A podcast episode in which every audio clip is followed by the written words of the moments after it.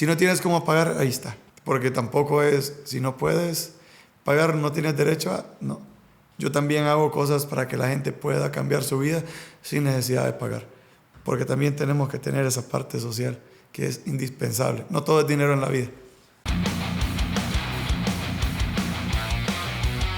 Muchas veces pasa desapercibido el tema de las personas con discapacidad, pero para un maestro de educación física, ¿cómo son los retos para poder brindarle esta educación a estas personas? Bueno, mira que el currículo nacional básico no te, no te explica cómo puedes darle a una persona que no, a un niño que no puede caminar, eh, no te explica cómo puedes darle a un niño que tiene eh, pues una necesidad especial. Solo te dice, da la clase. No te explica nada. Entonces, eh, normalmente, si te vas a una escuela pública, no tiene un programa específico para ellos. Es más, no, no tienen rampas de entrada. Si este niño va en una silla de ruedas, no tiene eh, un lugar adecuado para que él esté. Entonces realmente eh, la educación pública no está enfocada más que las personas que no tienen ninguna discapacidad. Hay escuelas que por sí solas han ido implementando cosas. En la escuela donde yo estoy, sí hay un programa, aparte de el que ya tenemos. Eh, la educación física en Western está basado en, en la Universidad de Cambridge. Tiene un programa eh, basado en el deporte de Cambridge. Entonces, ¿qué te dice este programa?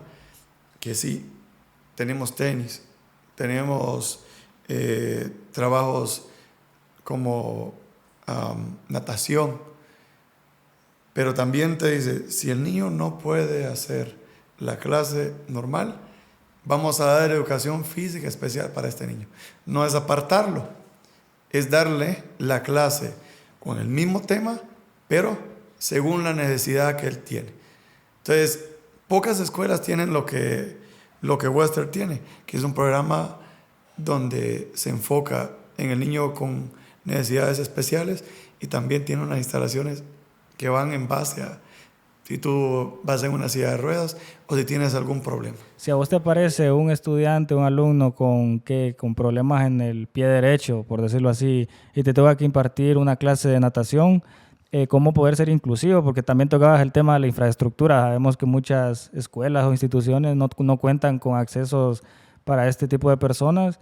Eh, lo que sí hemos visto es en, los estacionamientos muchas veces, en algunos centros comerciales que ponen ahí eh, el color azul con la silla de ruedas que es para discapacidad, pero solamente son conceptos como que son un poco eh, tomados en cuenta en el tema de educación física y como lo decís, no es si hay que especializarse para poder tratar este tipo de temas. Por ejemplo, en, en el súper y estacionamiento lo hacen por ley. En la escuela tú tienes que buscar solución por necesidad. Entonces nosotros por la necesidad y ahora respaldado, como te digo, por este programa de Cambridge, eh, no solo soy yo, ¿verdad? Hay psicólogas, hay también de estimulación. O sea, no solo soy yo, es un, es un equipo de trabajo el que, el que tiene la, la escuela. Y en las escuelas públicas, imagínate que el, o sea, el gobierno no le apuesta a eso. Pero también Vaya, yo, yo puedo ir a una escuela pública y yo te puedo dar eh, una educación física especial, pero yo, ¿por qué? Porque mi especialidad me lo permite. Yo entreno gente y entreno gente que tiene problemas de espalda, como dices tú, que tiene problemas en el pie derecho, y entonces yo sé cómo, por biomecánica se puede, y qué, qué se puede y qué no se puede. También pasa por la falta de, de conocimiento. Pero es que, ¿cómo le exiges a alguien que vaya más allá cuando solo le pagas 5 mil empiras que apenas le dan para el combustible y poder pagar el apartamento y su comida y mantener su familia y que venga y que saque un curso para? Entonces yo pienso que el enfoque sería más a ir allá, decir, el gobierno, mire, hay que darle un programa o hay que darle cursos a los maestros de educación física para que puedan dar educación física especial. Pero estamos muy atrás, estamos muy atrasados eh, y no hay quien le interese. Bueno, a ti te interesa, porque me lo estás preguntando, pero ¿a quién más? Nosotros, y se acabó. Para de contar. Yo le doy inclusión al niño con el deporte. ¿Qué te incluye a ti eh, en, en una parrillada? Que tienen una pelota, que pueda jugar fútbol. ¿Qué te incluye a ti eh, cuando vas a la playa y están jugando voleibol? El voleibol. Entonces, hoy en día la inclusión está mal, mal enfocada. Puedes tener un problema en el pie derecho, puedes andar en silla de ruedas, pero si yo te ayudo a que aprendas un deporte, tú vas a tener inclusión en todas las partes del mundo. El que hace deporte es bienvenido donde sea. Entonces, al final, el niño no lo tienes que tratar diferente, tienes que potenciar lo que tiene. Si está en una silla de ruedas, potenciale lo que él puede hacer en la silla de ruedas. Si él no puede con el pie derecho, potenciale lo que puede hacer con el pie izquierdo. Entonces, ese es el enfoque que da la escuela y ese es el enfoque que doy yo, pero porque tengo conocimiento más allá de que tiene cualquier maestro de educación física. Y a, nivel individual también en la guía del entrenador está considerado todo este tipo de cosas.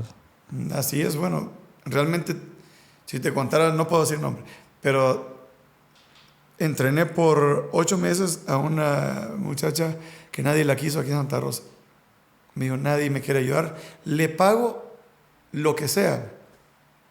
Yo de aprovechado le puedo decir, págame 10 mil pesos y ella me lo hubiera pagado. Pero no se trata de eso, no se trata de eso. Al final esta muchacha se cayó de un segundo piso, cayó de espalda. La espalda era, no te puedo explicar, cómo se miraba. Y le dijeron que ya no iba a volver a caminar, los doctores.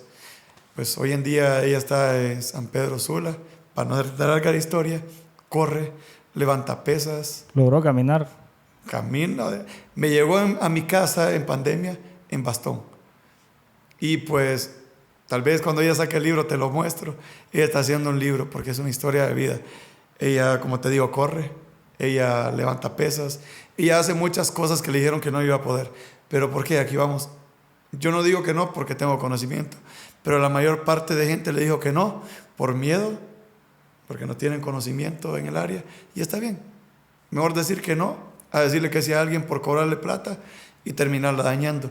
Entonces, en esta parte, como te digo, yo logro incluir la gente que no puede o que le dicen que no va a poder hacer nada, porque realmente sé cómo darle un principio y sé cómo llevarla a un final y sobre todo feliz. Y para planes a corto o largo plazo, eh, a nivel profesional, ¿vos consideras o tenés alguna idea de posicionarte aquí en Santa Rosa con algún ¿qué, centro de rehabilitación o, o, alguna escuela ya de manera física, siendo vos el director, por decirlo así, como un sueño que tengas?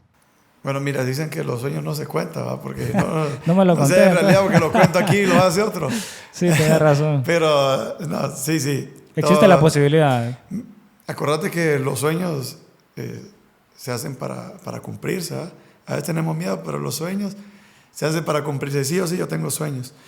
Eh, pienso en un futuro tener mi propia piscina. Eh, te pienso en un futuro tener mi propio gimnasio, diferente a cualquiera porque a mí me gusta lo que nadie tiene. Me gusta lo que nadie puede hacer, yo trato de hacerlo. Entonces, eh, trato de que todo lo que, lo que sueño sean, bueno, yo me, pongo el sueño y después lo, lo analizo. Eh, trato de que esto sean cosas que nadie ha hecho. Y bueno, sí, mi sueño es piscina, gimnasio y mi especialidad la parte de llevar a nutrición y rehabilitación, porque me gusta ver la gente que dice que no puede o que no va a poder, demostrar que, que sí se puede. Para descargar esta guía del entrenador o para inscribirse en tu programa, ¿qué, qué se debe hacer para, para darle información a las personas que se puedan abocar a vos? Bueno, mira, mi programa, eh, si te metes a Instagram, ahí me escribes en privado o me escribes a, a mi número, ahí mismo está en Instagram eh, yo, lo, como te explico, yo lo que creo son programas eh, personales, no el copiar y pegar, no lo que tú necesitas. Personalizado. Personalizado, pero no solo es entrenamiento de gimnasio online, sino si están en Santa Rosa, pues van ahí conmigo.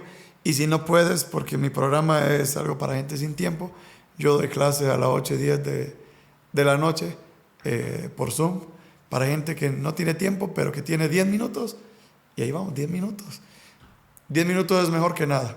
Entonces, eh, la guía del entrenador está hecha para gente sin tiempo. Y mm, también tengo una página de YouTube donde subo rutinas. Si no tienes cómo pagar, ahí está. Porque tampoco es, si no puedes pagar, no tienes derecho a... No. Yo también hago cosas para que la gente pueda cambiar su vida sin necesidad de pagar. Porque también tenemos que tener esa parte social que es indispensable. No todo es dinero en la vida. ¿Hasta qué momento pensás retirarte definitivamente de esto o pensás seguir y heredarlo a tus hijos o enseñarle a otras personas cercanas a vos? Bueno, yo pienso que cuando naces con vocación es bien complicado retirarse. Te haces dinosaurio ahí en, en, tu, en tu programa, pero sí tengo el sueño de algún día irme a la playa y estar con la piña colada y retirarme ahí y solo estar por WhatsApp viendo o por cámara viendo cómo va todo el negocio. Es un sueño, pero realmente no me veo alejado del todo del deporte, porque nacemos en el deporte y morimos en el deporte. Nosotros no tenemos manera de alejarnos. Nuestra plática común siempre es, ¿qué hiciste hoy? ¿Qué trabajaste hoy? ¿Qué hiciste en voleibol? Vivimos de historias, vivimos y nacemos con, con historias en el deporte, entonces bien complicado retirarme, pero lo sueño. Espero que sí en algún momento pueda en automático dejar un negocio y, y que pueda yo irme de viaje, porque me encanta viajar.